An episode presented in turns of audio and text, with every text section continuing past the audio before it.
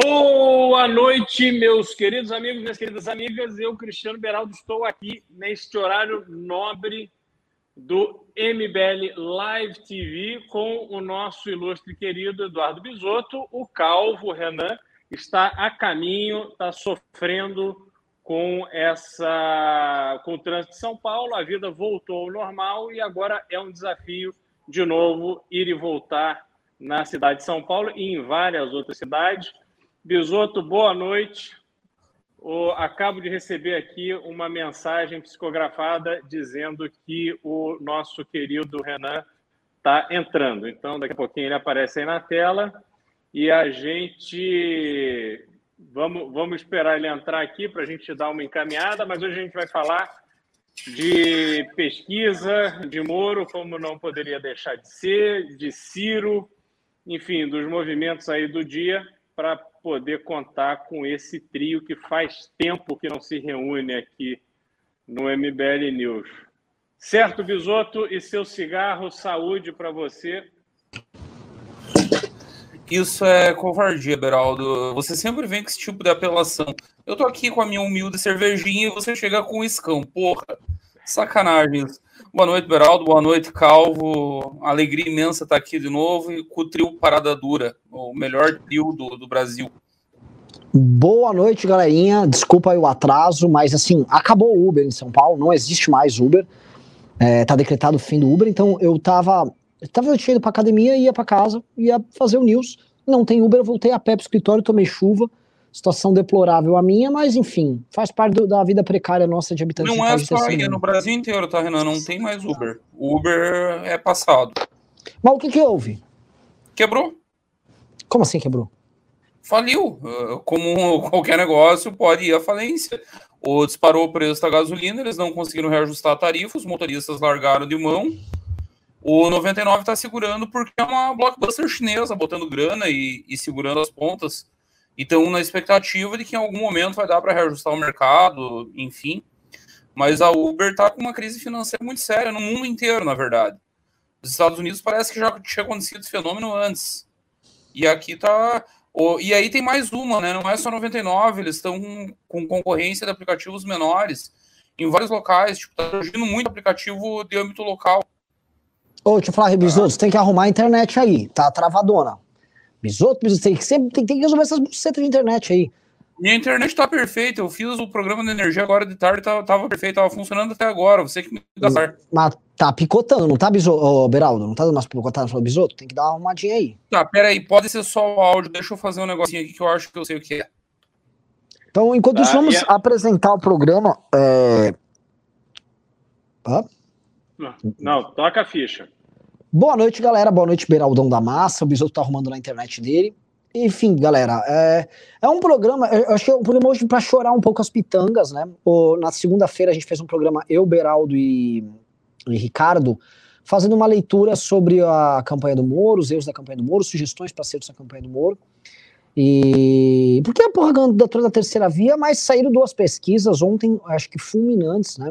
Eu não gosto de ficar usando também esses termos, eu uso é, são sensacionalistas, mas assim, a pesquisa do IPEC, cara, é que as pessoas não estão dando bola para essa pesquisa do IPEC como deveriam, porque é, mudou de nome.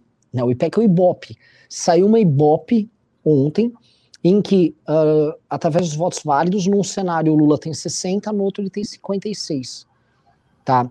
É um, uma pesquisa. E a coisa que eu mais fico triste é acertarmos, acertarmos as leituras que a gente faz eu vou falar porque eu fico triste em acertar. Porque a gente já tava falando assim, ó.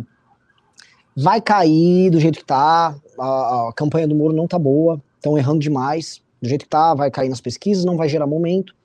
E outro que é um acerto, que eu não lamento nem, nem comemoro, mas é uma coisa que a gente já via prevendo e que agora a imprensa descobriu. Ó, oh, é o André Janones.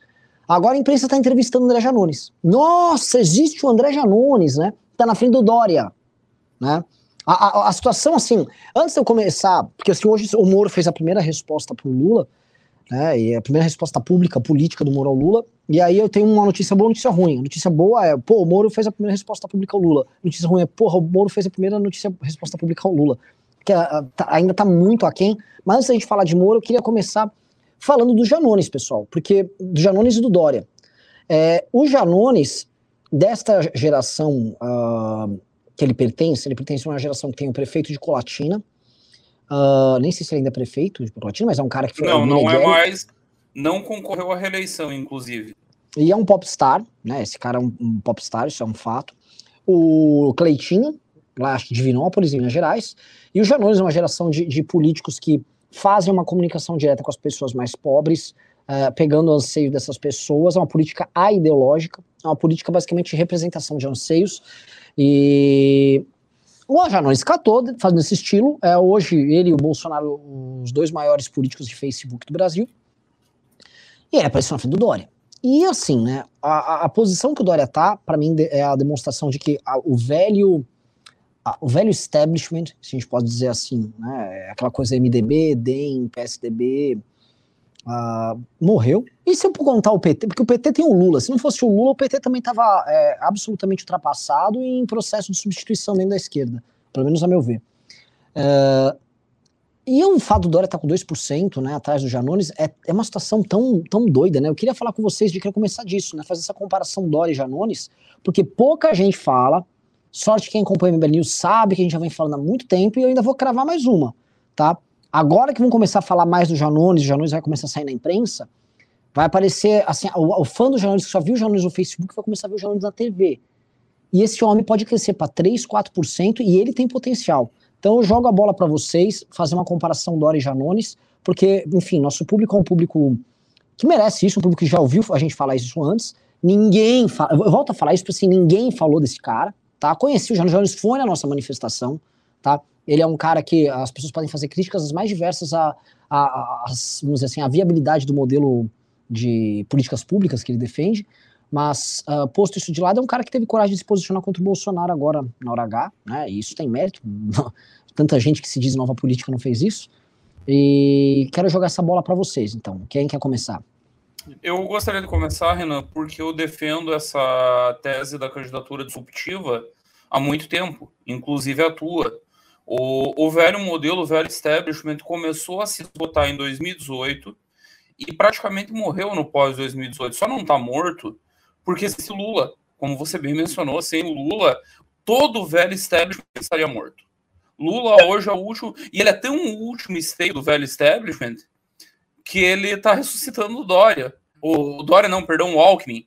O Alckmin que fez 4% na eleição passada, com 38 partidos coligados, com maior fundão, com tudo, está tá sendo ressuscitado pelas mãos do Lula. Então o Lula é esse último sopro de vida do, do velho establishment. O Janones representa o novo, ele representa a ruptura. E é um negócio engraçado porque o Janones surgiu para a política como líder político dos caminhoneiros lá em 2018. E aí os caminhoneiros bolsonazistaram total, foram total para a base do governo. Ele rompeu sem medo, e rompeu não é de hoje, faz algum tempo que ele vinha rompido com o bolsonarismo. É como você falou, um discurso ideológico é o que eu venho dizendo há muito tempo, é a candidatura de ruptura, é um modelo disruptivo, é mandar tudo para o diabo e conversar diretamente com as massas. Não tenho dúvida que com um pouquinho de disposição, não precisa muita, o Janones vai a 5 na corrida. A, a situação do Dória é constrangedora, e daí é, eu só vejo uma coisa mais constrangedora do que a situação do Dória, de todos esses políticos velhos, que é a dos defensores deles, que ainda sobram uma meia dúzia. Ah, não, não precisa se preocupar com pesquisa agora, eleição só o ano que vem. Exatamente o mesmo papo de 2018. Não aprenderam nada, não parece que não aconteceu nada em 2018. Continuam com os mesmos papos magros, e enterrando todas as possibilidades desse, desses agentes. O, não vejo mais milagre para a candidatura do Dória. Aliás, só um milagre, e milagres não costumam acontecer em política. E para o Moro, nós vamos falar daqui a pouco. O, concordo plenamente com você. A boa notícia é ter respondido, a má notícia é o como respondeu. O, a forma ficou muito ruim. E aí tem um negócio, eh, eu estava conversando algum tempo atrás sobre um político aqui de Santa Catarina e ele contratou o marqueteiro Antônio Lavareda. Você conhece o Antônio Lavareda, né, Renan? Foi o cara que matou o PFL, foi o cara que enterrou o Alckmin em 2018. É um cara assim que ele tem uma longa ficha de cagadas, uma em cima da outra na política. E aí o, o político aqui de Santa Catarina que contratou ele tá pagando uma pequena fortuna. Eu comentei num grupo com os amigos. Mas como é que esses caras conseguem ganhar tanto dinheiro fazendo uma cagada em cima da outra? Fazendo uma campanha mais ridícula que a outra, enterrando um cliente após o outro. E esse meu, um dos, do, dos membros do grupo me explicou: Eduardo, é simples, você precisa aprender. É só dizer o que o cliente quer ouvir. É dizer que ele está fazendo tudo certo. Tá lá o Dória cercado de puxa-saco dizendo que ele está acertando em tudo. E o cara tá com 2%. Tá o Ciro com o João Santana tentando requentar um modelo que já venceu em 2014 e estava tão vencido que empatou a eleição com a máquina do governo na mão, por muito pouco não foi derrotado pelo Aécio. Tá lá o João Santana enterrando o Ciro e continua tudo bem. O Ciro acha que é normal. Então, o, o Janones vem só para comprovar algo que nós. E, e, eu acho engraçado assim: eu falo da candidatura disruptiva há algum tempo. Você fala do Janones, Renan, há mais de ano, e você vem falando dessa ruptura de modelo de fazer política, pelo menos desde a eleição municipal de 2016. Pelo menos. Que eu lembre. Talvez tenha falado disso antes. E a galera não aprende. É surreal, cara. É surreal.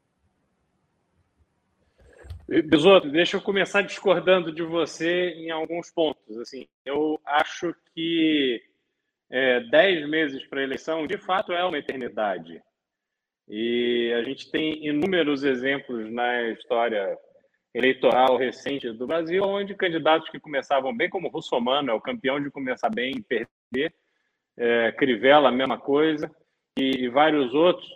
E o, o que se forçou a mão do Alckmin no, em 2018 é que assim a gente estava começando a campanha e o papo de todo mundo, inclusive da turma assim supostamente entendida de política, é que com todas essas é, com essas alianças que ele fez, que ele ia conseguir crescer.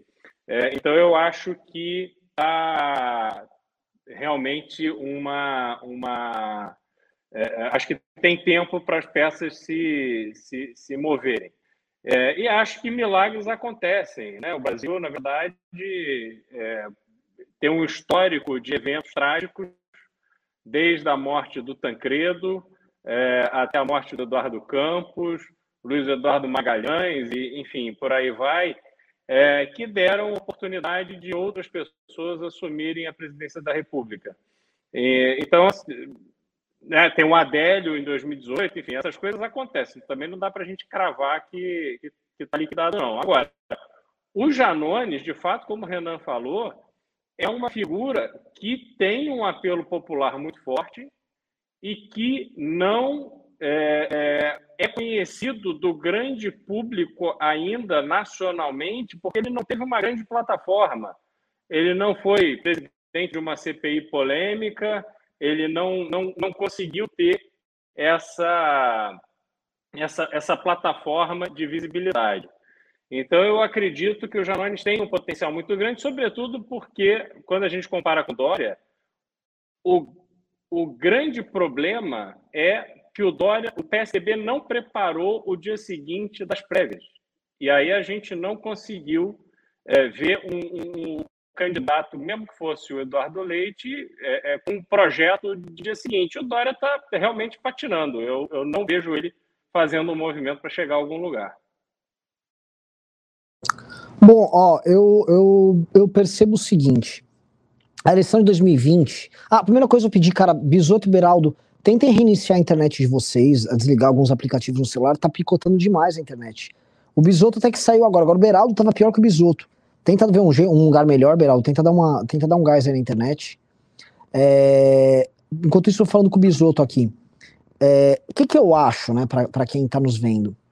O, o a, 20, a eleição de 20 enganou muita gente que esperava um retorno triunfal do, das velhas oligarquias, dos partidos grandes, porque eles tiveram um bom desempenho eleitoral em 20, mas foi uma eleição muito aideológica. Não houve, assim, não houve nenhum candidato representando um modelo novo, sendo coqueluche em nenhuma grande capital. Não houve nada de novo, não houve nenhuma grande novidade. Tanto que, assim, a, a eu pego o exemplo de São Boulos, Paulo. Vai... Boulos e Arthur, Renan, só Boulos Eu ia citar exatamente isso. O Boulos e Arthur, que se fossem 18, eles teriam atropelado o, o Bruno Covas e teriam ido para o segundo turno, se tivesse o clima de 2018, porque eram as duas maiores campanhas em rede e tal. Só que tem uma, uma pasmaceira ali. Só que enganou. Todo mundo viu a eleição de 18 de, de, de 2020 e, e, começou também a achar, viajar na maionese, que não, 22, aguarda que nós vem, o sistema vem. Hashtag vem sistema. E isso gerou um efeito, a meu ver, similar na cabeça do Dória, por exemplo, ao que a gente viu na dupla 16-20. Porque em 2016, se vocês lembrarem, né, é, o PSDB passou o caminhão por cima do PT. O PSDB teve um desempenho eleitoral nas eleições municipais pós-impeachment assustador, avassalador. E isso gerou uma briga, uma disputa entre o Alckmin e o Dória para saber quem ia ser o candidato do PSDB, porque esse candidato, assim, era inexorável. Esse candidato ganharia as eleições. Não havia comparar. O PSDB estava com uma máquina gigantesca, eles estavam num clima de subida e o grande rival deles, que era o PT, desapareceu.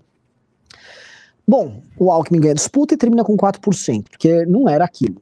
E eu acho que eu, eu, vi gente, eu acho que eu vejo Dória, eu vejo gente, até analistas, achando que ah, 16 voltaram no Bruno Covas, o País voltou, achando que isso explica o cenário eleitoral. E assim, realmente tem um recorte muito grande numa eleição presidencial, para uma eleição municipal, eu acho que isso está dado, e eu não sei como, como alterar uh, um cenário desses. Eu não vejo ninguém do time do sistema conseguindo emplacar mais de 2% hoje. Porque o Dória está com 2%, a Simone Tebet nenhum. Quando o Alessandro Vieira ficou lançando candidatura, uma vez ele figurou com 1%. Uh, o Pacheco, às vezes, aparecia com 1%, a maior parte das vezes aparecia com zero. Então, se a gente olhar mesmo, ninguém está disposto a votar num político, papapi, papapá. Tem nada. O Ciro Gomes é uma personalidade, né? Ele é um cara chamativo, tem o teto dele, tem os limites dele. E o, o Bolsonaro, o Lula e o Moro, eles falam por si. Os três são caras que vêm há muito tempo, cada um à sua maneira, com um discurso antissistema. E eles, tirando o fato do PT ter chegado ao centro do poder, eles sempre exalam um discurso de periferia do sistema, de combate a uma máquina tal. Uh, o Janones, é, a, não digo nem vantagem, eu acho que o Janones é um produto mais uh, jovial do que todos eles. Porque o Janones, ele é, e aí eu vou pegar o exemplo que o Bisotto tá sempre vendendo lá da França, ele é o cara, o populista não ideológico, que faz a comunicação direta com os anseios do, do eleitorado dele. Ele é um cara que não tem mediação nas relações, e ele não está preocupado com categorias políticas nem com natureza de política pública para atender o anseio dessas pessoas. Porque são pessoas que acho que estão frustradas ou nem entraram no debate ideológico. E então ela simplesmente, meu, resolve essa bosta aí, deixa o saco. É esse o lance. Resolve essa bosta aí pra mim. Dá um dinheiro aí. Dá um dinheiro aí. E são pessoas que não estão interessadas, esse é um ponto bem interessante. Elas não estão interessadas em, por exemplo, ah, quero resolver uma determinada injustiça. Né? Elas não estão interessadas em combater privilégio aqui e ali. Elas querem, assim, me dê uma melhora já. Tá? O governo sai para me roubar, todo político é ladrão, e o dinheiro é do povo. Então, o dinheiro tem que voltar pro povo. E é isso. E, cara, este tipo de populismo eu tendo que achar que ele vai prosperar, já que fica aqueles leitores, sabe aquela turma, a democracia falhou, aquele bando de aquele que é uma análise muito de rico, rico adora falar sobre crise de democracia. Ah, a democracia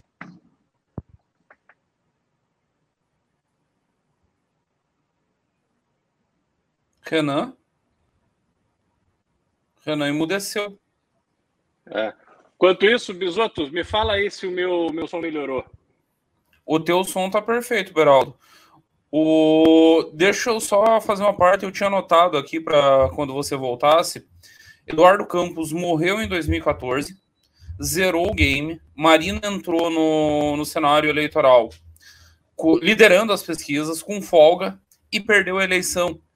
Cristalizou o que estava dado um ano antes se você pegar eleições presidenciais, desde 94, pelo menos o quadro de um ano antes, mais ou menos, se manteve até o pleito.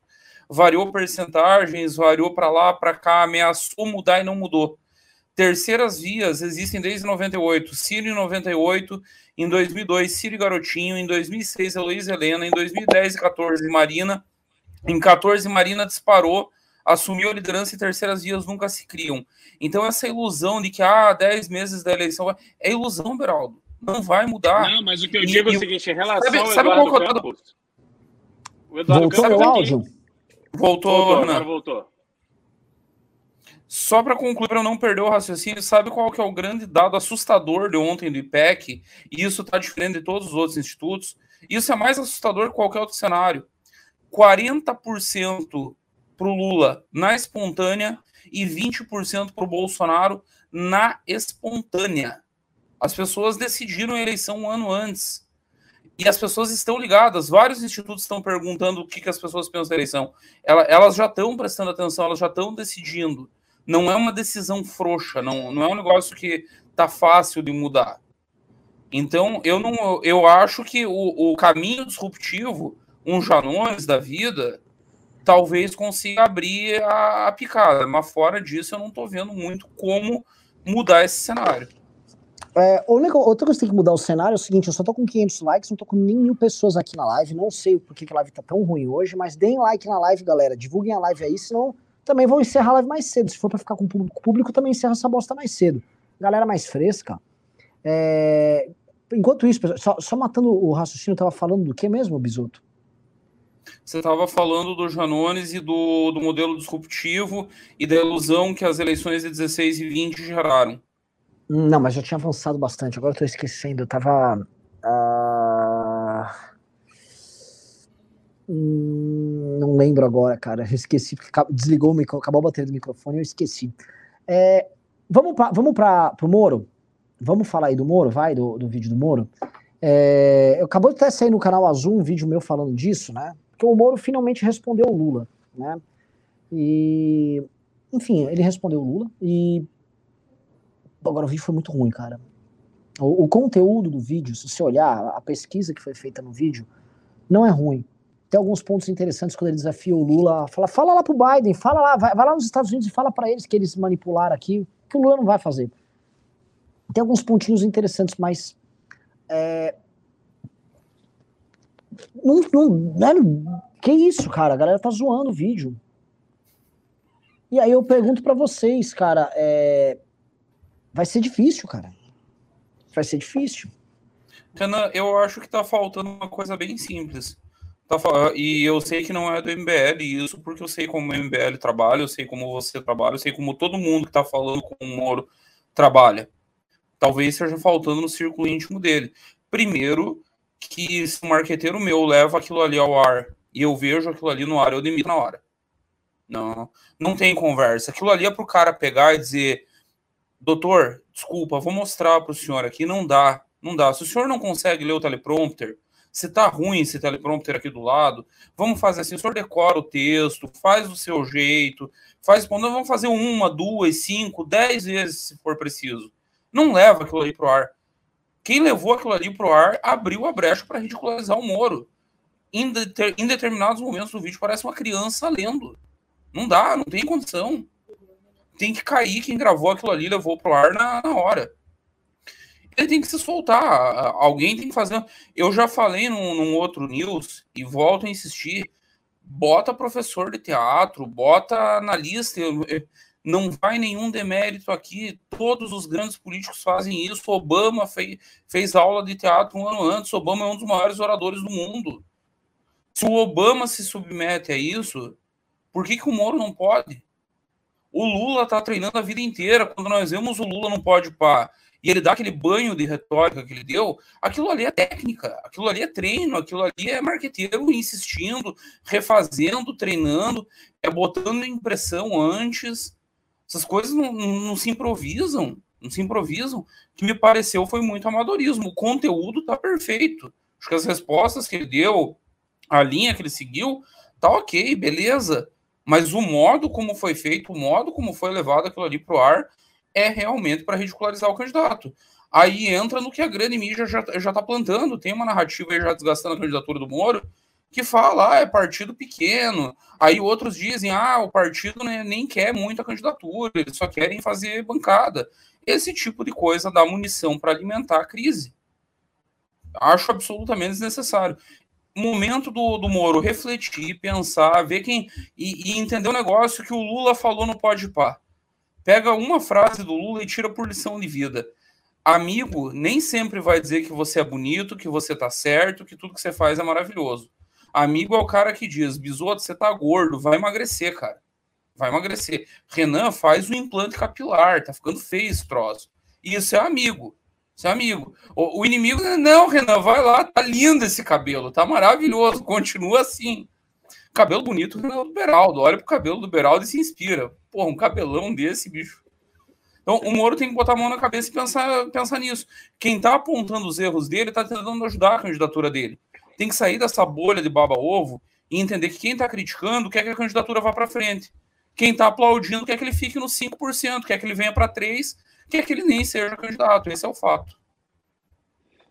É, eu acho que o, o, são vários desafios ali nessa campanha do Moro. O Moro, na verdade, é, entrou no jogo para valer da política, onde ele se viu no papel de protagonista, agora há 30, 40 dias, e é, é todo um processo onde ele primeiro cai nas garras do Podemos, é, e o Podemos quer trazer o projeto presidencial para dentro do partido, quando na verdade você tem um projeto presidencial que é muito mais amplo e muito é, é, com, com, muito maior alcance do que o próprio Podemos. O Podemos, na verdade, é o Podemos do Álvaro Dias, que teve, sei lá, 3%, 4% de, de votos na eleição do ano de 2018.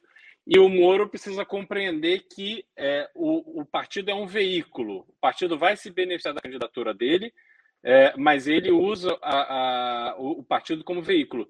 E ao fazer isso, ele tem que ter uma estrutura independente do partido para tocar a campanha dele, onde ele tenha pessoas da confiança dele, onde ele tenha uma estrutura própria, onde ele tenha autonomia sobre a agenda e todos esses detalhes de dia a dia que são extremamente importantes.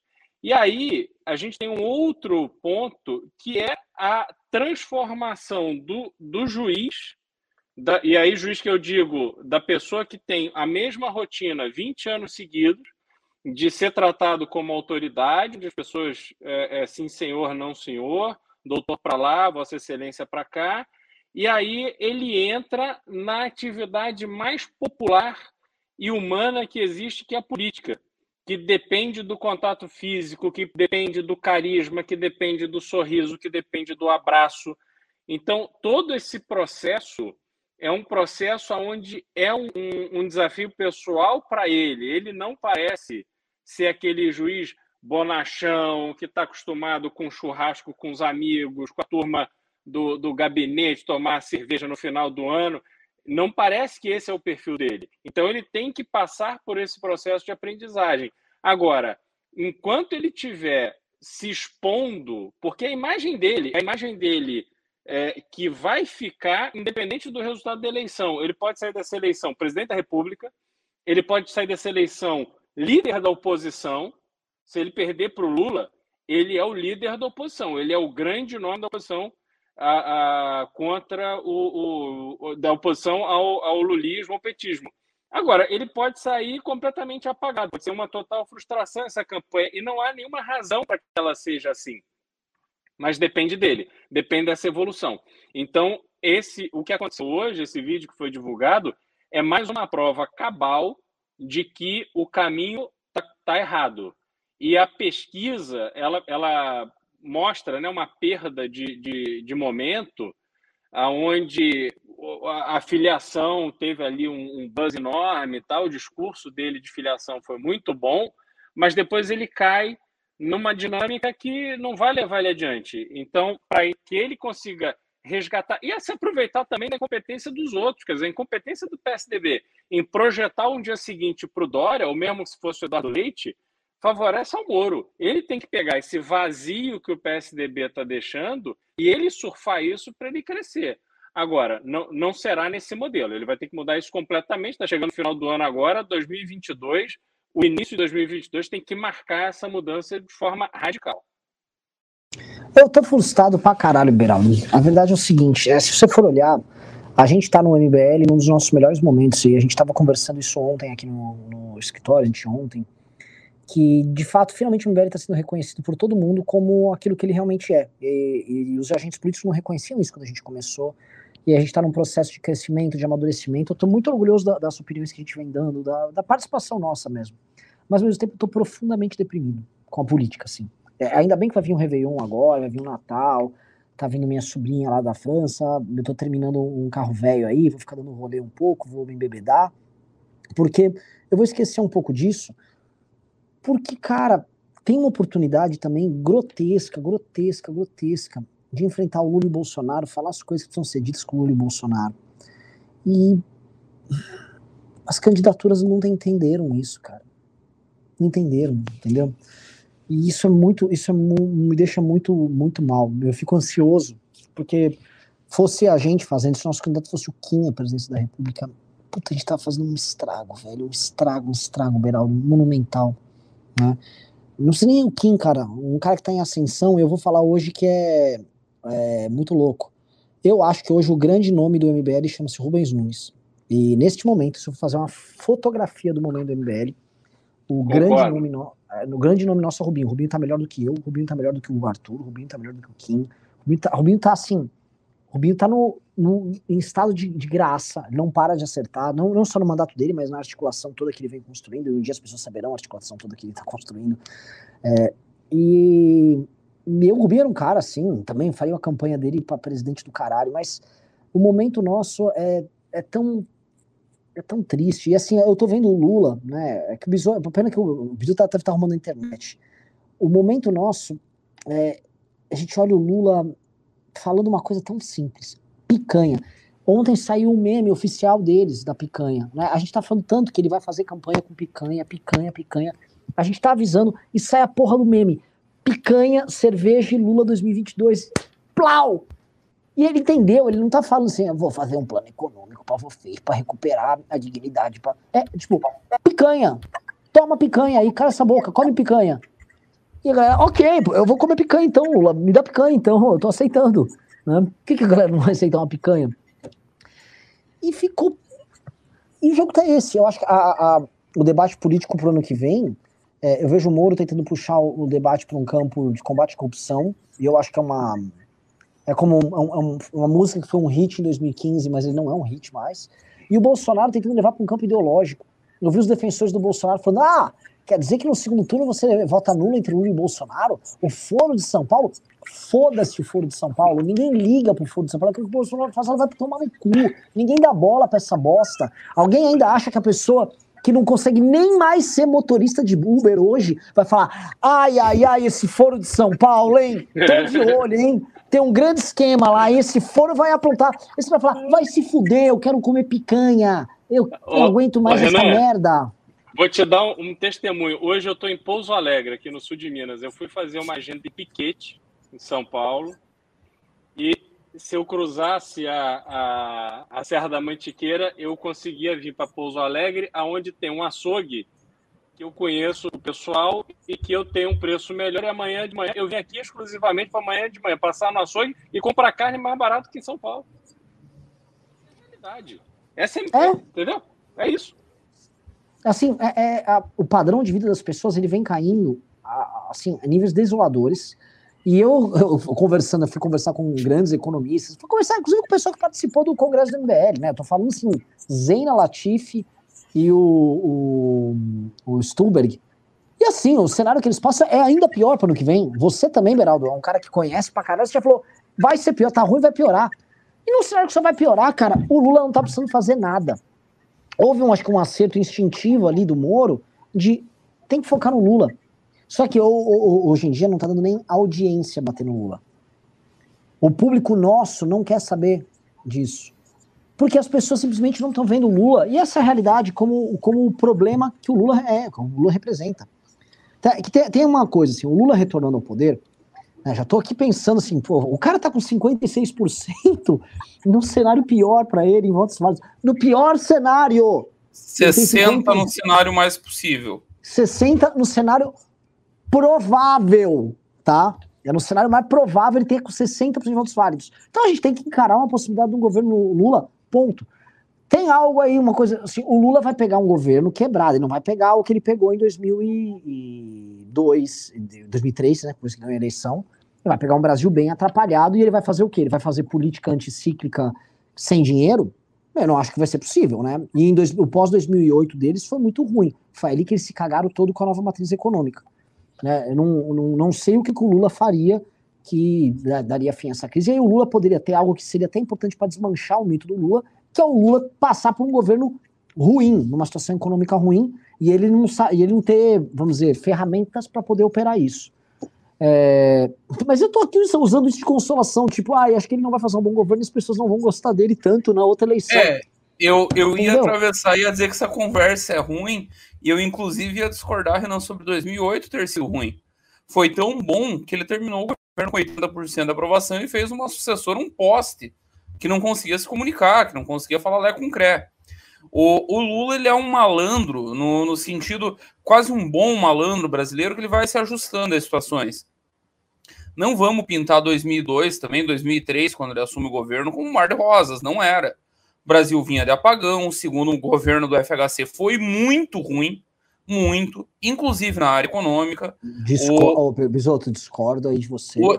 Renan, o FHC se, elege, se reelege com base num estelionato eleitoral, aí ele tenta reajustar esse estelionato, que era o real a um por um com o dólar, ele tenta reajustar Bisoto, isso. nessa época, você, nessa época você estava no PSTU, você tem lembranças, você tem uma visão do mandato Fernando Henrique sob a ótica do PSTU, não vai. Pelo, contra... Pelo contrário, Beraldo, se o PSTU fosse fazer uma análise econômica dessa época, eles diriam que no segundo governo a FHC acertou. Ou... Porque é quando ele começa a dar umas populistadas, é quando ele dá uns cavalos de pau. E aí ele passa o segundo mandato inteiro tentando se achar. Segundo mandato do FHC foi ruim, não tem reformas, por exemplo. As reformas do FHC são no primeiro. Opa, opa. Uma reforma opa. do segundo, Renan, uma, uma significativa.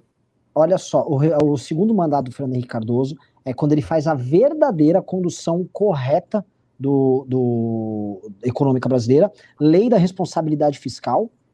Ele institui para valer. É a lei da responsabilidade, ele faz uma revolução na administração pública no governo dos estados e nos municípios. Isso foi uma revolução que acabou a ideia do prefeito perdulário que parava de pagar salário no meio do governo dele. Isso era clássico no Brasil. Isso é uma revolução.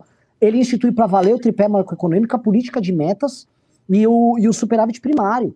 Não, não, não, isso... não, não, não.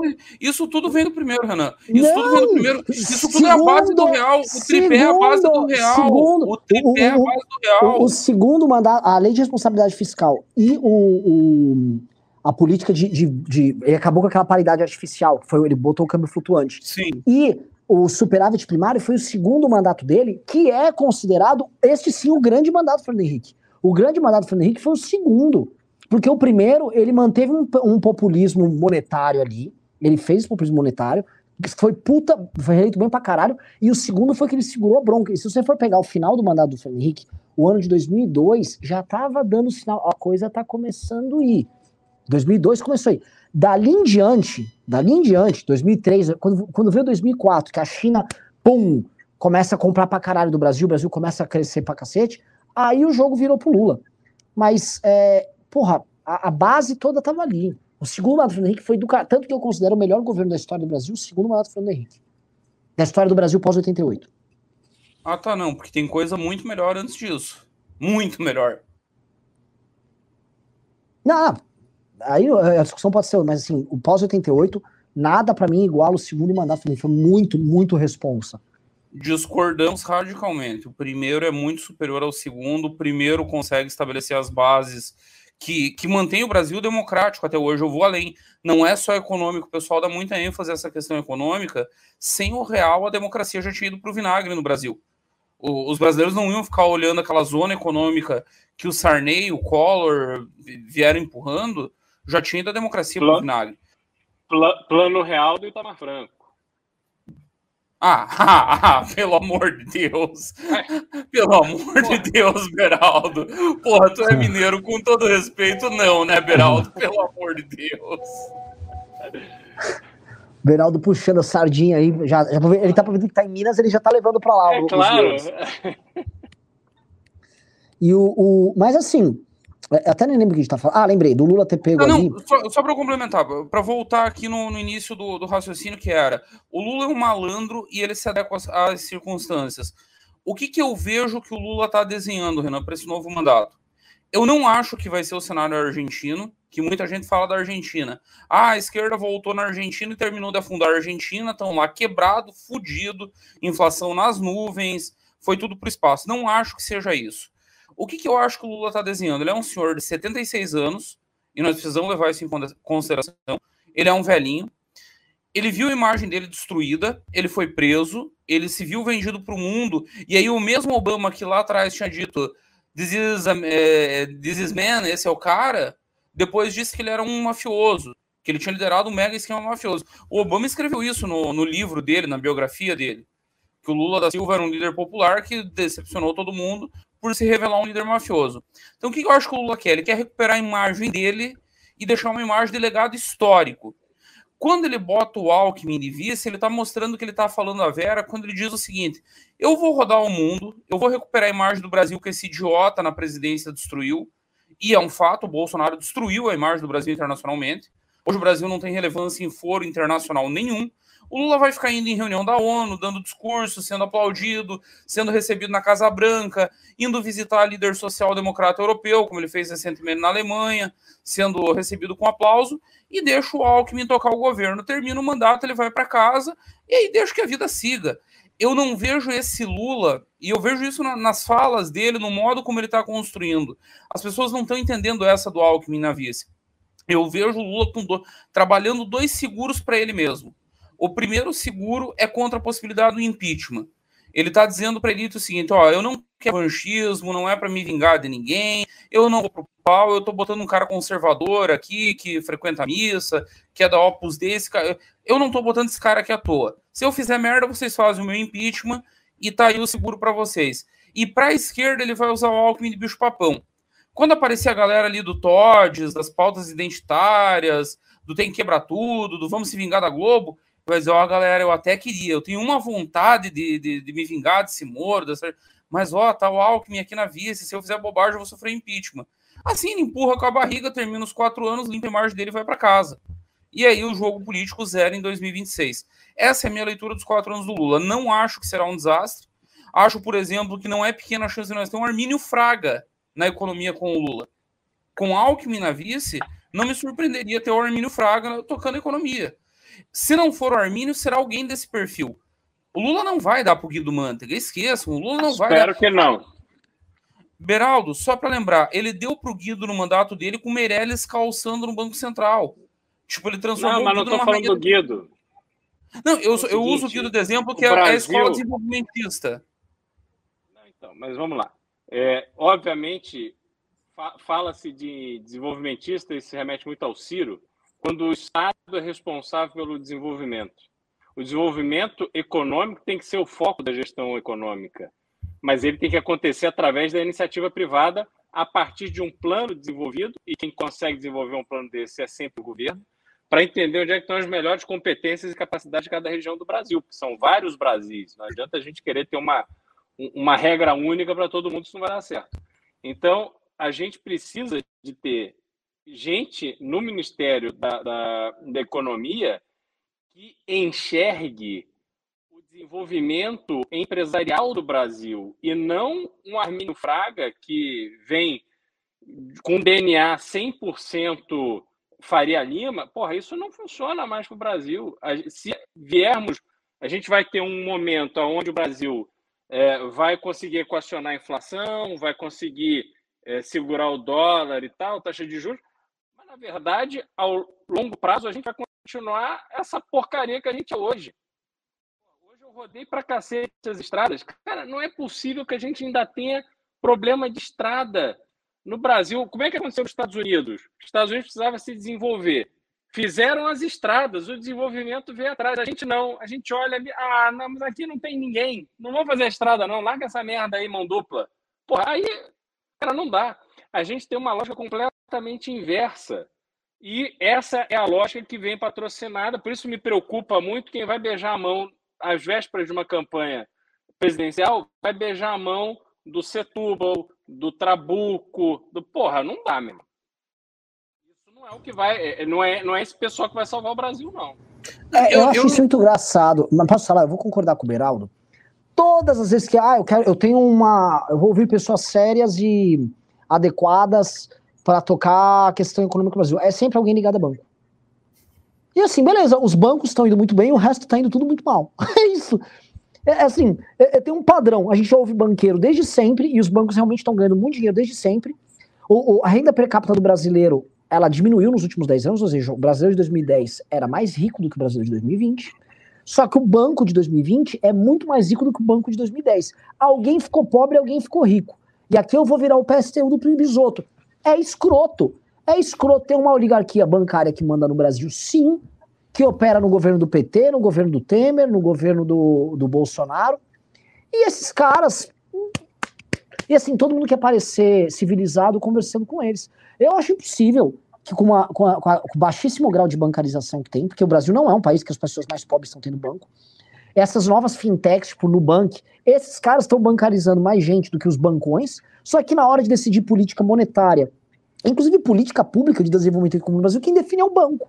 Ah, muito legal, legal pra caralho, né? E ninguém fala disso assim, a real, a real é, é, enfim, não vou, não vou trutiscar, não, vai, velho. Eu quero, eu quero pedir, pelo amor de Deus, pro Recortes. Se o Recortes estiver no chat, se não tiver, eu vou procurar ele na internet. Eu preciso desse trecho. Eu vou pegar esse trecho, vou levar pro Zé Dirceu e vou mostrar que finalmente o MBL é um movimento à esquerda do PT. O PT se vendeu para o regime, nós não nos vendemos. Vocês beijam a mão da Faria Lima, nós não. Posso falar tô... você. Biso, posso só... só... fazer um, só fazer um, um, um complemento pro que você disse agora, tá? Para esses ricaços aí do, de banqueiros tal, é, eles nunca doaram pra gente, então eu fico bem tranquilo de falar isso. Esses caras, quando o MBL no poder, esses caras vão ter problemas conosco. E disso você pode escrever, tá? É, a, a, gente tem muito menos compromisso do que o PSOL, que é bancado pelos bancos. Vamos lembrar que a, a família Setúbal banca candidatos do PSOL. Né? A gente não é bancado por esses caras. A gente sabe muito bem a política oligárquica que esses caras fazem. A gente sabe muito bem que esses caras fazem parte do problema. E esses caras, quando a gente chegar ao poder, esses caras terão problemas conosco como nunca tiveram com o petismo. Já vou recortando, porque uhum. assim, já não dou a paz, a gente quer que se fodam, vão tomar no cu deles. Entendeu? Sei como eles tratam o agro brasileiro, sei como eles assim, o agro brasileiro se impõe, porque a forma como eles são tratados por esses caras, como um agricultor, às vezes vai precisar pegar um crédito agrário. Quem banca o agro brasileiro são bancos públicos. Se dependesse são dessa gente, o agro brasileiro Exatamente. Exatamente. Vai um agricultor, coitado, às vezes um cara de uma cooperativa, ele mal sabe falar direito, mas produz pra caralho. Ele vai no banco precisar pegar um crédito lá, enfia um monte de título de capitalização, não sei o quê, enfia um monte de coisa para bater meta lá no bancão do cara, tá? E deixa o empréstimo dele lá no fim da fila. Então é assim como os, bancos tratam. O banco não dá crédito brasileiro. Então, assim, é uma situação escrota, não tem concorrência. Um empre pequeno empresário no Brasil, médio empresário que tem uma fábrica, não tem que depender de factoring. Tá? Existe uma indústria gigantesca das factories e elas não podem emprestar dinheiro, elas podem só comprar título. É ridículo. Banco é. tem que se fuder. Sim, banco é filho da puta e tem que se fuder. Exatamente. É o que, que acontece, Renan? A gente tem no Brasil essa dinâmica. O banco não empresta dinheiro, e aí você lembra ali, quando o que, que aconteceu? Quando começou a pandemia, ninguém sabia se o mundo ia acabar. Aí sumiram os anunciantes das TV, da, da Globo, enfim, de todos os canais.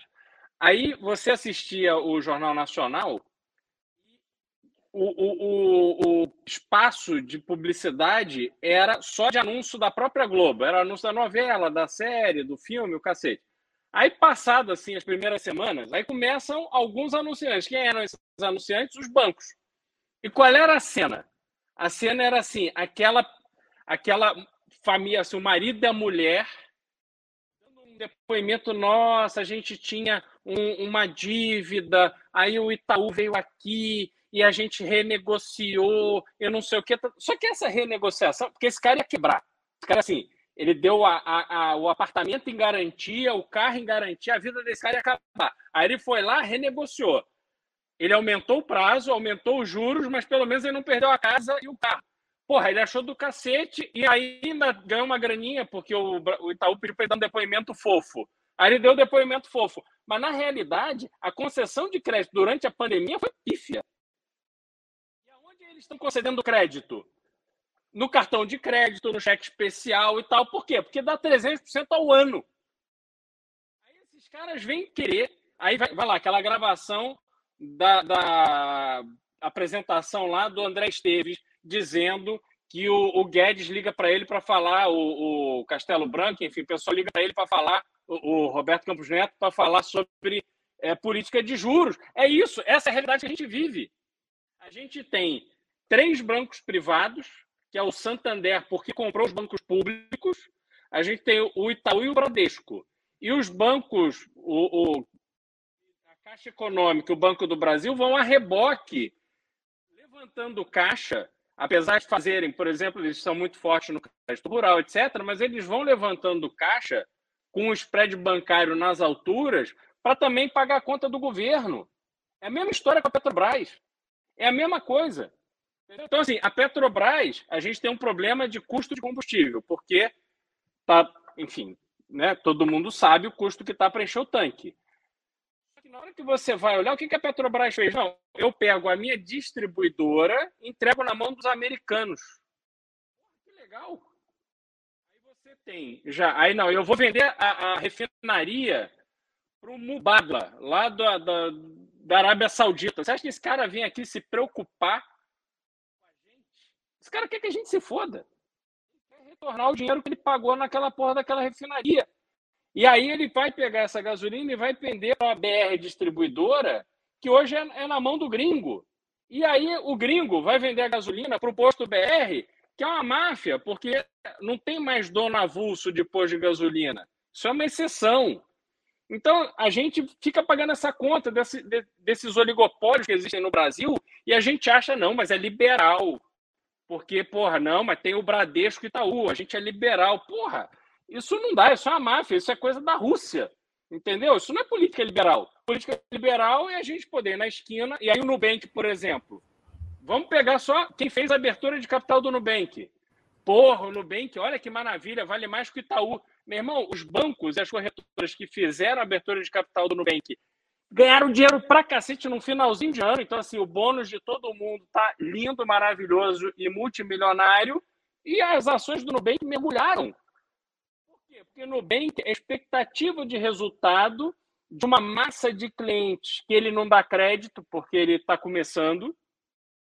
E aí esses clientes dele, quando precisa de uma grana, vai para o Cicred, vai para o Bradesco, vai para o Itaú. É assim que acontece.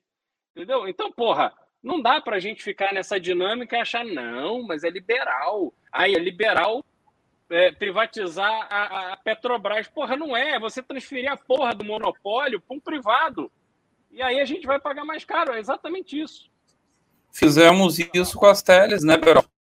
As teles foi exatamente isso, nós privatizamos elas e aí mantivemos os oligopólios, criamos três, quatro big players, um deles quebrou, hoje nós temos dois, três, acho, não sei se dá tudo isso, e concentrou o mercado inteiro.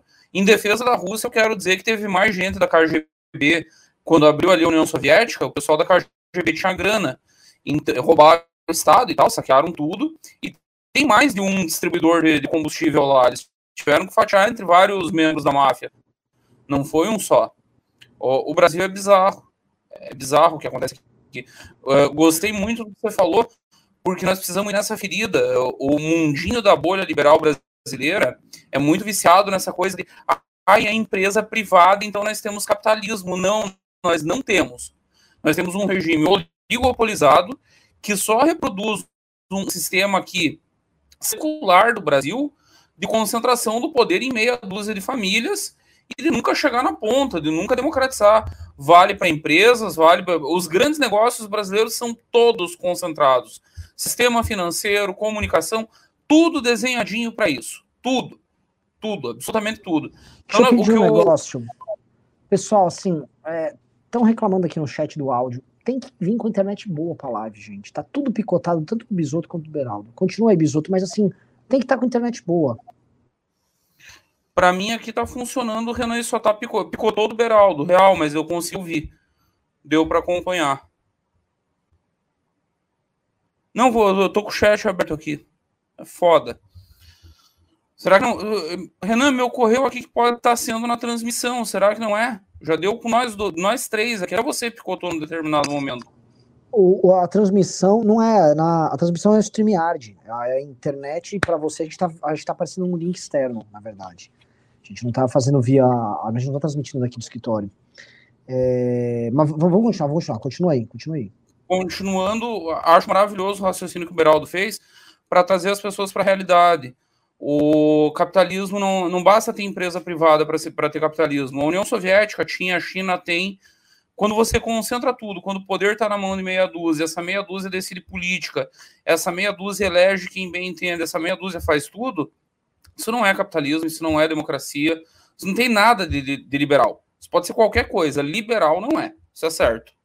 Então, o Brasil precisa, nós voltamos ao ponto de 1989, o discurso do Mário Covas. Nós precisamos de um choque de capitalismo. De capitalismo de verdade, não esse capitalismo de compadril que nós viemos empurrando aqui com a barriga. É porque é muito louco, Bisoto, porque assim, né? Realmente, o, o mainstream econômico brasileiro, que supostamente é liberal, ele é dado por economistas que são queridinhos de banco.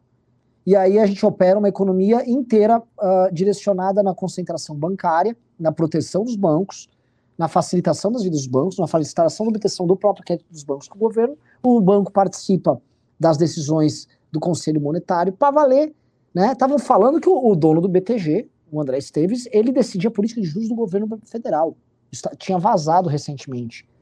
Né? A coisa está neste nível. Né? Não importa o governo. Então, essa é uma realidade. E, enfim, aí, coisa, aí as pessoas ficam vendo, as pessoas são alienadas, né? Fica lá, tá, lembra da propaganda do arroba? Ficava lá, ai, então a pessoa enfiava o dedo no cu lá no, no propaganda, pá, ai, é, pé, pé, pé, ai, o Itaú está pensando no bebê. Vai se fuder, cara, sério mesmo. É, é, bom, é que eu assim, não gosto de ficar sentindo ódio, porque eu sinto ódio, aí eu lembro que eu moro no Brasil, e não adianta eu sentir ódio da injustiça, porque as pessoas gostam de se fuder na mão dessas coisas. Então, é, você, não, é, você fala que não vale a pena eu sentir ódio, que eu vou ficar produzindo hormônios ruins e eu envelheço sentindo ódio em nome de uma população que não merece que eu faça isso por mim mesmo. Tá? E aí entra. É vou falar você está calvo. É, é isso. Agora eu vou falar assim, vou falar a coisa mais red pill de todas. Muitos políticos foram sonhadores, muitos políticos corruptos de hoje foram sonhadores de outrora que descobriram que às vezes lutar pelo brasileiro não vale a pena, tá? Já ouvi isso de vários. Eu era, olha, eu lutei, eu ia dar minha vida lá, lutando contra a ditadura, contra isso, contra aquilo. Mas o tempo passa, o tempo voa, ele vê que o brasileiro também é um bando de filha da puta conformado e que aceita. Aí ele fala, quer saber, eu vou roubar esses caras. E a, esse bisoto, o número de pessoas que pensam assim é gigantesco. Não tô falando não, que é o nosso caso, não. Uma... Só tô falando que, assim, que o brasileiro é isso.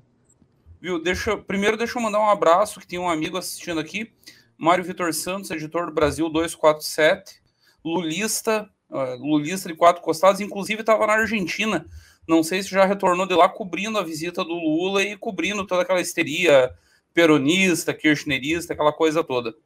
Tá nos assistindo. Um abraço, Mário Vitor. Vou continuar fumando. Segundo, queria dizer que eu acabei de fazer um teste de conexão aqui em casa e a minha conexão tá perfeita, Renan. Inclusive com upload, com tudo. Não sei o que tá pegando. Eu não sei, pra porque mim... tá, ó, agora, nesse instante, só você tá indo perfeito. Aquele momento ele tava, ah, tava uns picotes de áudio. O Beraldo também tava, e o seu no começo tava, tava travando a imagem. Eu reiniciei o modem aqui, mas teoricamente testei a conexão, tá perfeita. Bom, Retomando o tá raciocínio, o, o, depoimento que eu ia dar, eu estava hoje de tarde no programa A Grande Verdade, na, na Rádio Energia FM, aí de São Paulo. E eu estava com a Bárbara Gância, que é uma senhora de 60 anos, de esquerda, militou a vida inteira na esquerda, e ela falou um negócio muito triste, talvez não seja nem essa constatação só do não vale a pena lutar pelo brasileiro. É uma constatação que vai além. Ela saiu com uma frase que me dói no coração. Ela disse o seguinte: Eu não conheço ninguém da minha geração que esteja mais rico ou melhor de vida do que seus pais. Não houve mobilidade social no intervalo aí, Renan, de 50 anos. Você, Renan, está melhor financeiramente do que os seus pais estiveram no melhor momento deles? Não, eu sou um fodido. Eu também. Todo mundo, se você pegar geracionalmente, e aí vai, o desalento vai ocorrendo ao natural. Se eu olho para meus pais, a vida deles era melhor que a minha, eu vejo que eu andei para trás e não vejo perspectiva de progredir, qual é a lógica de continuar insistindo? Eu vi hoje uma postagem do Beraldo no, no Instagram muito boa, e eu sei porque o fenômeno aqui em Santa Catarina está muito forte. Nós estamos tendo um êxodo maciço de jovens para fora do Brasil, que simplesmente desistiram do Brasil. Não vem mais perspectiva disso aqui melhorar. E aí, e nós não estamos perdendo jovens para ir lavar prato só, nós estamos perdendo bons cérebros. Nós estamos perdendo gente com condição de melhorar esse país tecnicamente, é, pessoal da área técnica, pessoal da área de TI. Ah, o, o futuro é tenebroso. O futuro é tenebroso. Ou nós damos um cavalo de pau nesse país e rápido, e rápido. E não acho que será o Lula que vai dar esse cavalo de pau. Já, eu já dei minha opinião sobre o que, que tende a ser o governo dele. Não é nem um governo Nestor Kirchner, Cristina K, que é um desastre.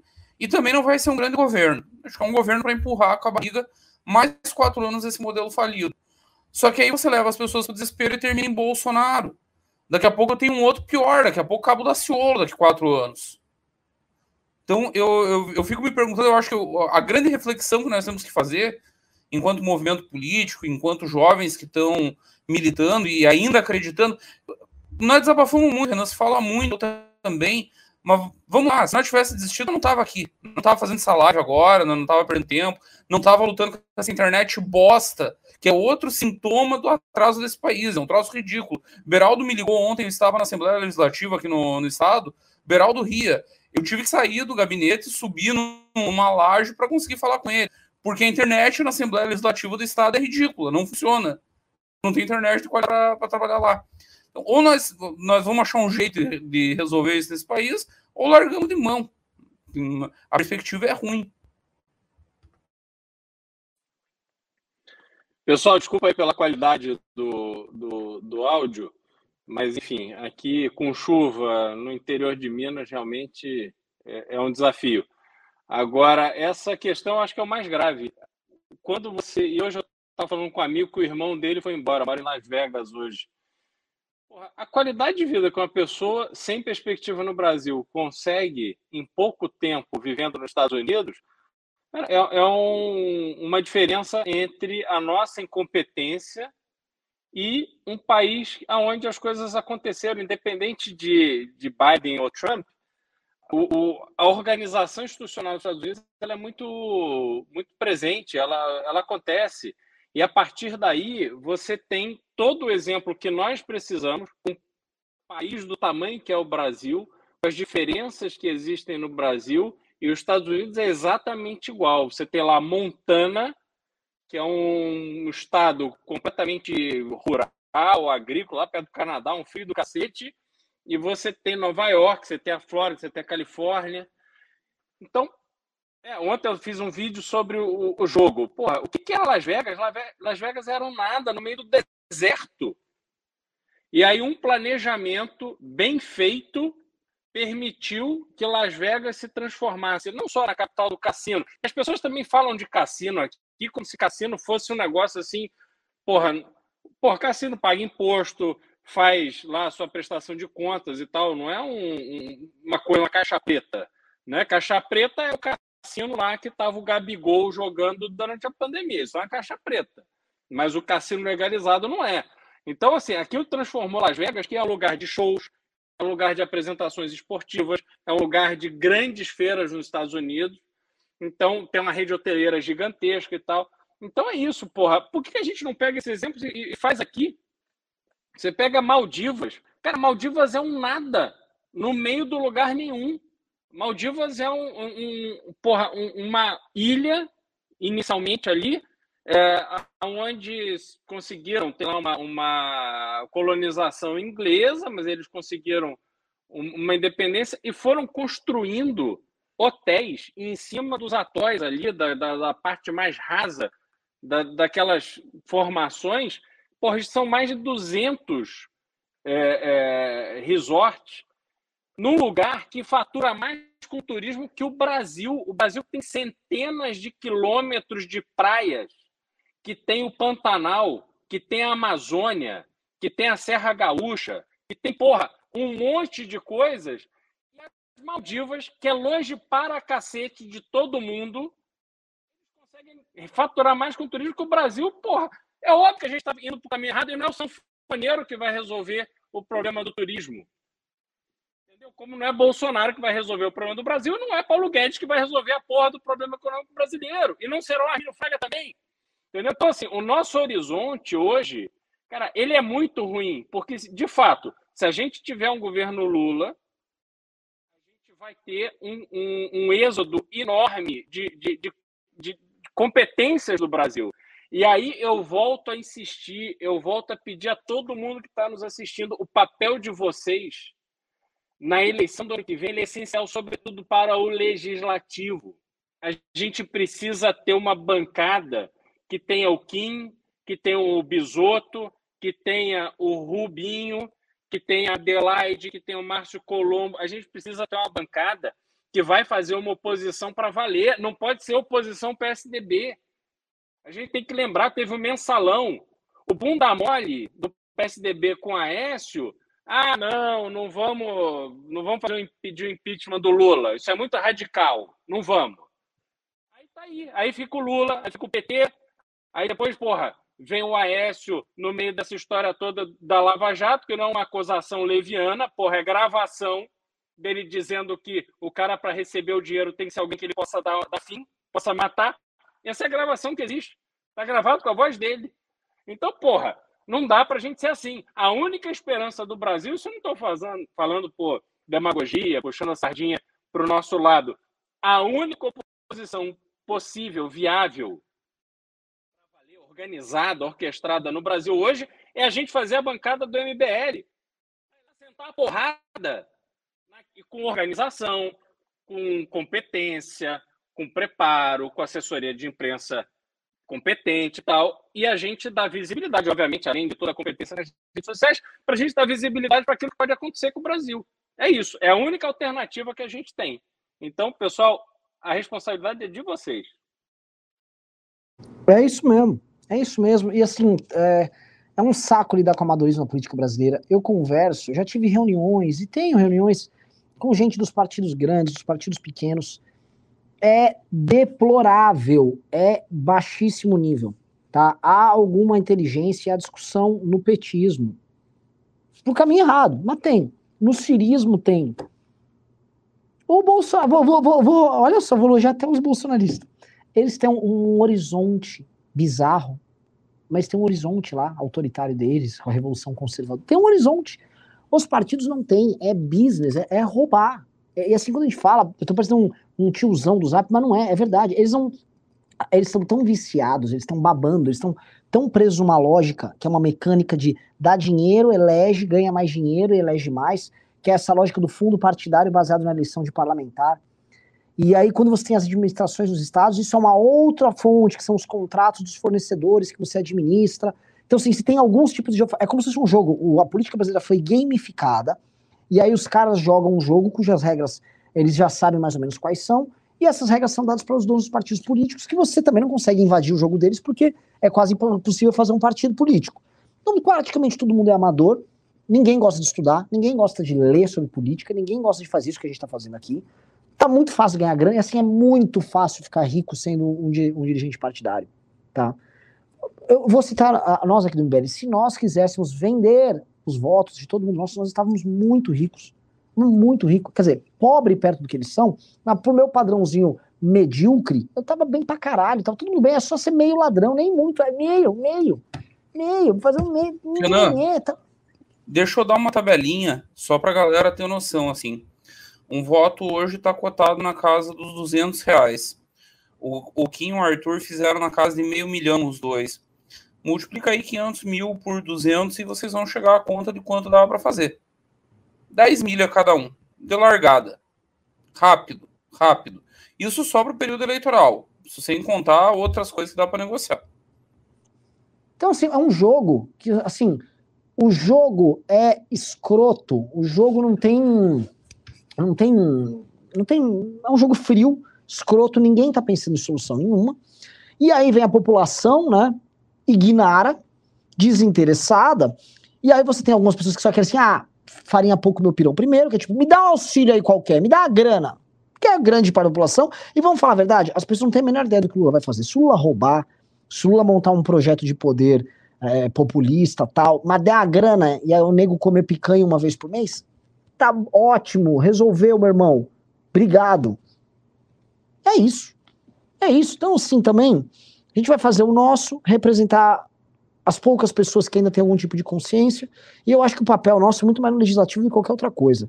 E a eleição de 2022, eu não estou com muitos sonhos, para mim ela é contenção de danos, é uma eleição de conter danos. Eu acho que o MBL vai crescer simplesmente porque a gente está trabalhando melhor do que a gente já trabalhou, e porque as pessoas que fazem parte do MBL deram resultado, e as outras pessoas que tiveram voto de opinião não deram resultado.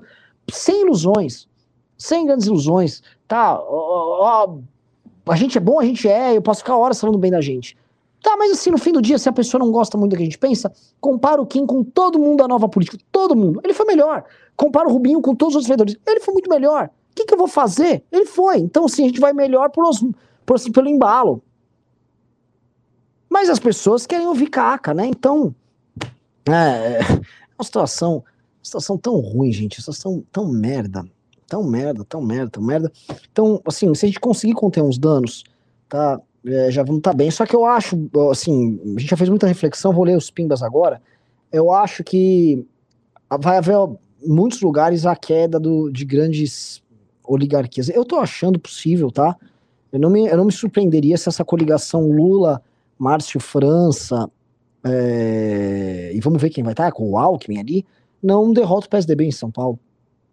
Pode ser que aconteça. Pode ser, tá? Não, não, não duvido. E aí a, a, esquerda finalmente vai pegar o orçamento do Estado de São Paulo, que hoje é um orçamento faraônico. Né? Renan, eu escutei. Eles vão derrotar um... o PSDB, mas não vão derrotar o Arthur Duval. Ah, eu não, escutei... Arthur, tem que fazer campanha também, né, Beraldo? Vou falar aqui, né, meu amigo, amo ele, tamo junto. Mas tem que fazer campanha. Também, né? Tá, tem que fazer campanha, Beraldo. Tô falando aqui, Sobre... é real, precisa fazer campanha.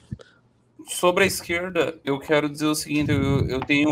Eu, converso muito com a galera ali e tem uma preocupação dentro da esquerda com essa aliança. Hoje o Correio cravou que é Márcio governador e Haddad senador. Que é a solução que eu sempre achei lógica, que é o óbvio que essa aliança Lula-Alckmin vai parir. O PT nunca fez governador em São Paulo, França tem essa imagem mais conservadora, seria o mais natural. Sabe o que o pessoal da esquerda acha, Renan? Que periga dar eleição para o Boulos. Não dá França. Eu não sei, Bisoto. Assim, o Boulos realmente ele vai ser num. Eu acho que esse São Fundo deve ser até o um acordo com o Boulos. É, é, é não, o mas o Boulos na... teria que ser candidato a deputado federal e a direção nacional do PSOL jura que ele não é. Jura que ele é candidato a governador e que não tem acordo nenhum. Que não, não, não, eu acho que eu... não tem conversa. Não, eu acho que o, eu acho que o Bisoto. Não, desculpa, eu acho que o Bisoto. Eu acho que o Boulos é o candidato, eu acho que para ele esse acordo acomoda. Não soltar a Haddad acomoda. Porque na cabeça dele, assim, ó, oh, eu sou o candidato natural da esquerda. Sim. Entendeu? É que o que eu acho também tem um, um cálculo, sabe qual é? O Márcio leva os votos do, do Tucanato, em grande parte. Deixa, deixa eu te fazer uma pergunta, que é uma pergunta que já me fizeram, eu tenho uma análise, mas eu não sou de São Paulo e não conheço São Paulo um décimo do que você conhece. Então eu preciso perguntar. O Rodrigo Garcia tem um fenômeno aí que você conversa com 10 entre 10 operadores de São Paulo e os 10 vão dizer: o Rodrigo vai patrolar, o Rodrigo, a hora que a campanha começar, ninguém segura. Só que tá começando a ficar esquisito. Isso não aparece em pesquisa. Em não, momento não. nenhum.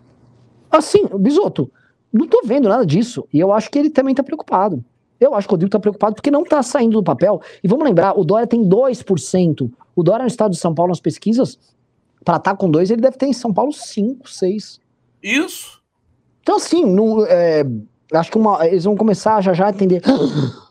Nós não somos bem aprovados aqui. É que eu acho que eles estão tão acostumados, você está no poder há 30 anos, né? Você fala, não vai, não, acho que agora assim mudou. Né? Sabe, na, na hora vai que não tá indo. E eu acho que tá todo mundo numa coisa também de, tipo, num embalo. Não, não, não. É, é o Rodrigo. Não, o Rodrigo já, já ganhou, já tá no cinturão. E tá todo mundo isso. Acho que o próprio Rodrigo tá tipo, é, eu acho que eu vou, é, acho que eu vou ganhar, né? É, é, uh, né? É, Viu, tá tudo tem, tranquilo, tem né? um amigo meu que é, um, é, praticamente um guru meu da análise política. E antes que perguntem, não é o Zé Dirceu, não é o Zé Dirceu. E ele falou um negócio muito engraçado. Nós estávamos conversando. É o César Maia. Não, não, não, não. Também não é esse velho louco. Nós estávamos conversando, eu estava passando para ele a teoria nossa da, da campanha disruptiva, dos tempos que mudaram. Inclusive, falamos um pouco do Janones. E aí tava falando essa coisa que o mundo mudou, que não, a política não é mais aquela velha marketagem do, dos anos 90. Enfim, nós estávamos aprofundando, e, e aí chegamos em São Paulo, e ele me perguntou isso de São Paulo. E aí ele me falou o seguinte, e ele está num nível muito alto, assessora algumas das maiores empresas do Brasil e tal. E aí ele me falou, é, eu também tô achando que essa campanha do Rodrigo não tá falando com ninguém. É uma campanha sem comunicação, a comunicação é ruim não tem mensagem, não tem forma, não tem nada. Que tempos esquisitos que o Tucanato vai ser varrido do condado do Tucanistão. Que tempos esquisitos. É muito estranho, porque assim, São Paulo ele sente menos os efeitos da crise, mas ele está sentindo. E a arrecadação em São Paulo, ela explodiu. Ela explodiu, porque é natural. São Paulo tem o ICMS aqui, foi feita uma, uma mini reforma aí que voltou a taxar certos setores que não eram taxados e tal. E como você, você teve, essa, teve aumento da base monetária, certas bases de consumo, por exemplo, combustível que você tributa, explodiu a arrecadação, explodiu assim, o cofre do governo estadual ficou lotado e eles estão com dezenas de bilhões para gastar. E eles estão gastando, faça uma ponte, faça uma praça, faça uma ponte, faz uma alça de estrada, uma via, uma vicinal. Estão fazendo isso, e aí eles conseguiram montar uma base com os prefeitos, só que faltou combinar com os eleitores, porque acho que São Paulo, a conversão do, da grande massa de eleitores em eleitores de opinião, ela está acontecendo com uma velocidade espantosa. E assim, o eleitor, ah, foda-se que você fez a ponte. Sabe, não tá muito. O eleitor tá cagando pra isso. Não tá tendo, ah, eu vou fazer uma grande entrega. Dane-se. As emendas que vêm para cá, mesmo as emendas do orçamento paralelo, também, ah, vou fazer uma ala nova do hospital, também tem ninguém dando bola. E assim, as pessoas. Eu, acho que assim, o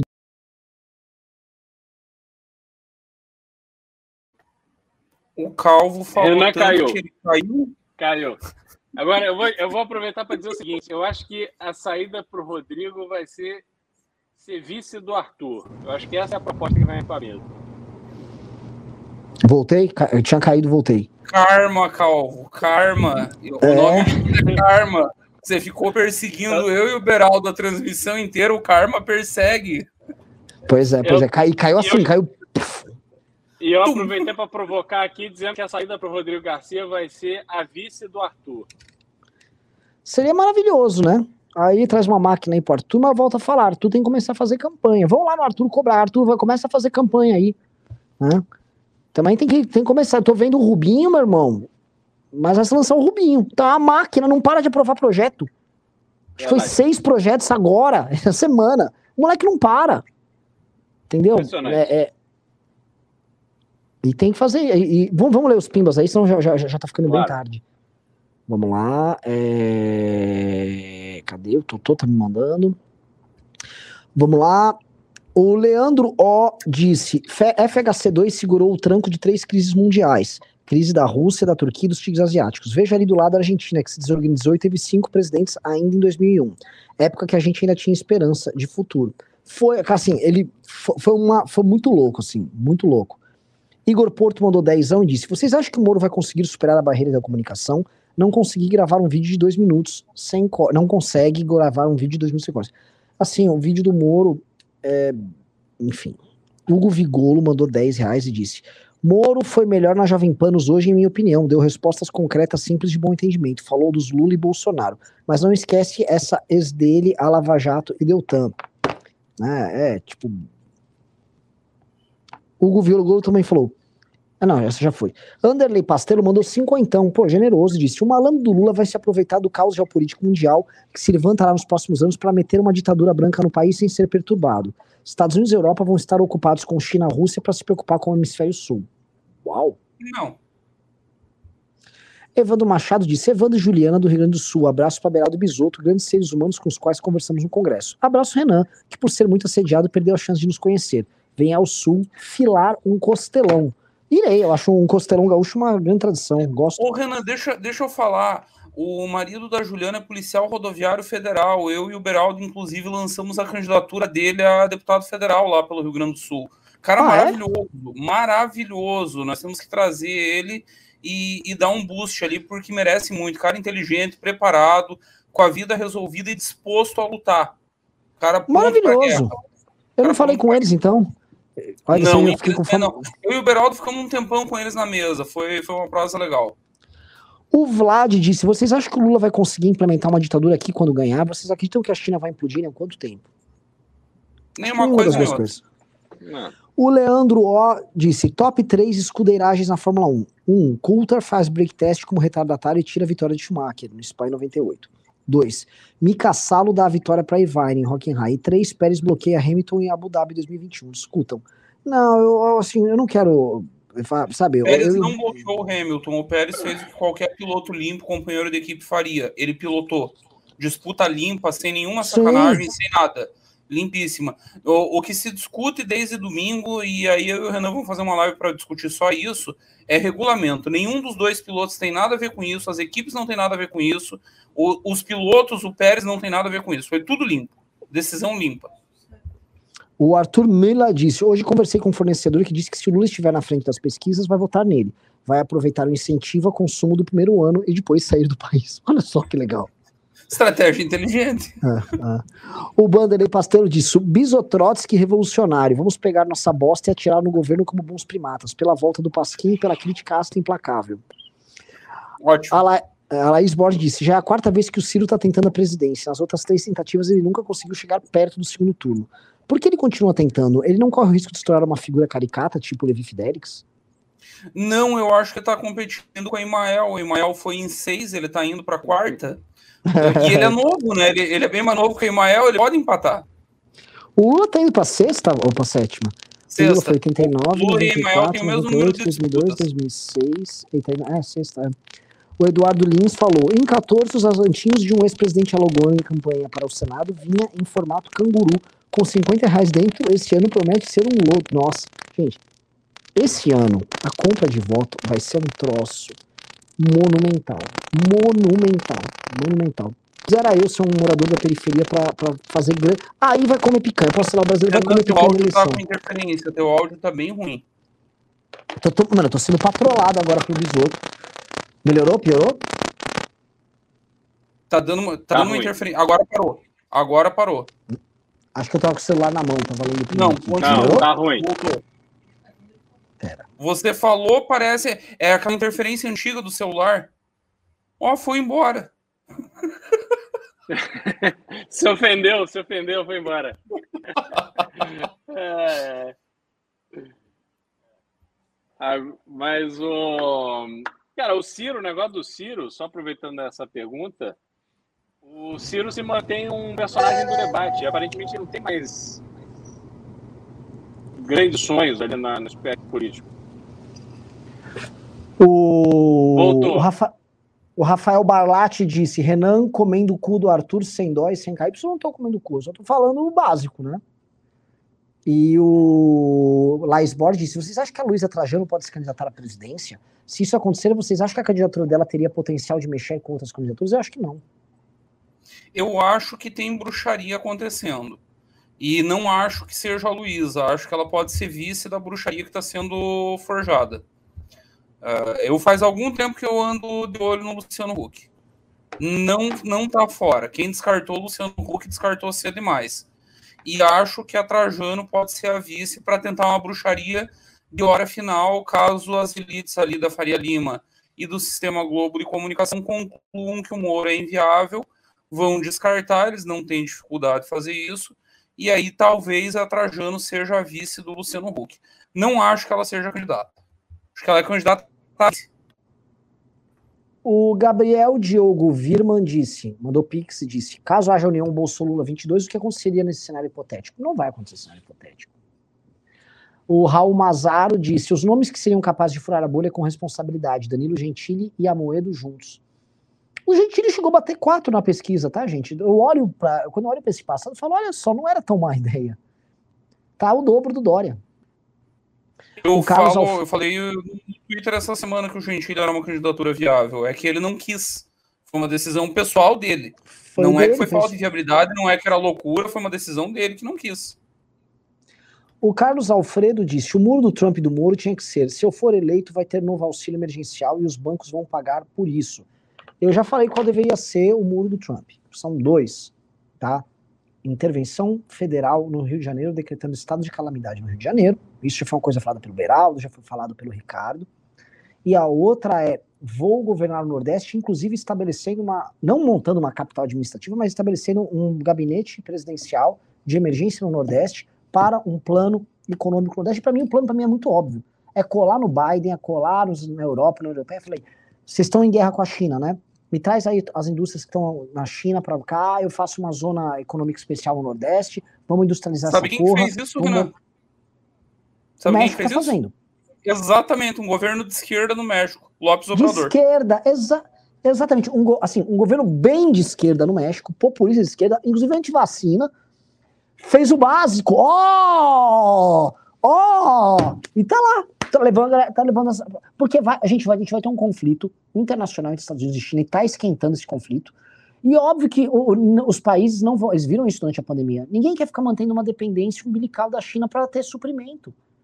É, é ridículo. A, a, nossa ineficiência é tão ridícula que logisticamente a gente está do lado. O Nordeste, então, é um pulo para os Estados Unidos. É lá que o nosso Parque Fabril tinha que estar tá lá. A região brasileira que está mais perto do, do, do, mundo, do Ocidente de desenvolvimento, desenvolvido é o Nordeste. A gente tem que bombar o Nordeste. E se eu fosse presidente da República, meu muro do Trump é esse. É esse, é Nordeste, e eu vou pegar o Rio de Janeiro, meu irmão. Eu vou matar os traficantes. É isso, papo. Eu vou metralhar traficante, vou prender Duterte. geral. É Duterte, é Duterte no Rio e o Lopes Obrador no Nordeste. E aqui no Sul-Sudeste é Margaret Thatcher. É isso. É Margaret Thatcher no Sul-Sudeste, é Lopes Obrador no Nordeste e é, e é Duterte no E é Renan presidente no Brasil. Porra, se me dá a solução pro país inteiro e não assume a candidatura. É, e, ainda acha, e ainda acha que tem moral para cobrar o Arthur. Vai se fuder, assume o Renan 2022, caralho. É, é, é. Eu, eu, eu, toparia, mas tinha que ter, uma, ter um partido. Eu, do jeito que a coisa tá, Bisoto, eu tô, tô quase topando. Eu, eu vou, já, já, eu vou bater na porta de uns partidos ali e falar, ah, vou levar os votos do Kim aí. Porque tá ridículo. Cara, nós precisamos de cinco deputados para você participar dos debates e para ter tempo de entrevista na Globo. Só isso. O resto acontece ao natural.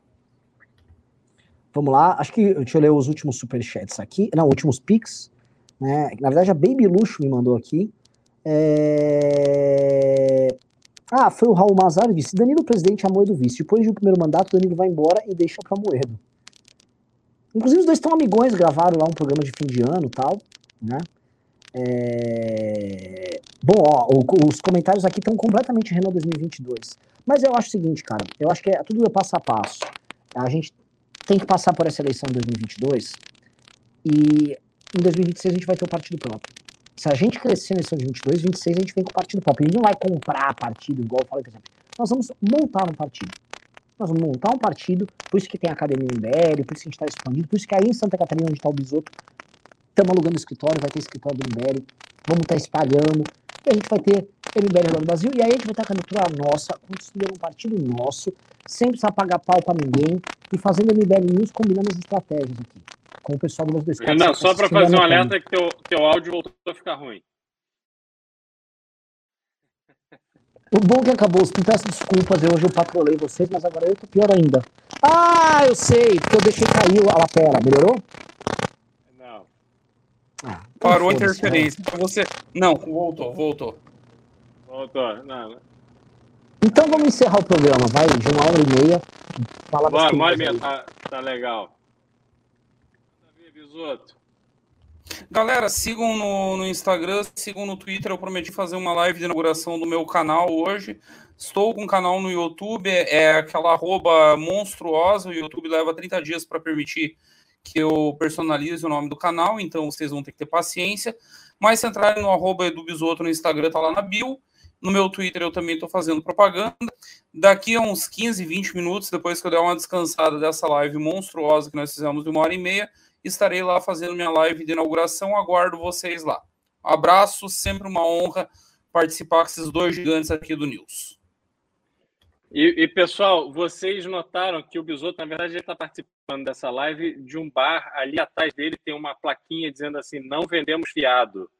Entendeu? É isso que eu consigo ler ali daquela plaquinha atrás do Bisoto. Família, Mas... seu invejoso.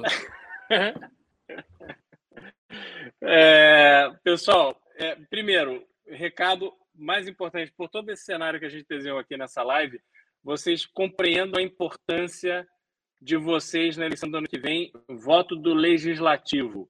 MBL precisa ter uma força de resistência, seja o que aconteça na eleição majoritária, tanto na Câmara Federal quanto no Senado. A gente tem em São Paulo Rene, um nome espetacular para estar no Senado, militando do nosso lado. E a gente tem nas assembleias estaduais também, por todo o Brasil, nomes muito bons. Então, tenham consciência da importância de vocês, porque a partir de 1 de janeiro de 2023, o jogo aparentemente será muito duro e se a gente não tiver esse bloco de resistência, o Brasil será um país que não valerá a pena e a gente não pode deixar isso acontecer. Então, me sigam no Twitter CR Beraldo e no Instagram Cristiano Beraldo BR. Valeu!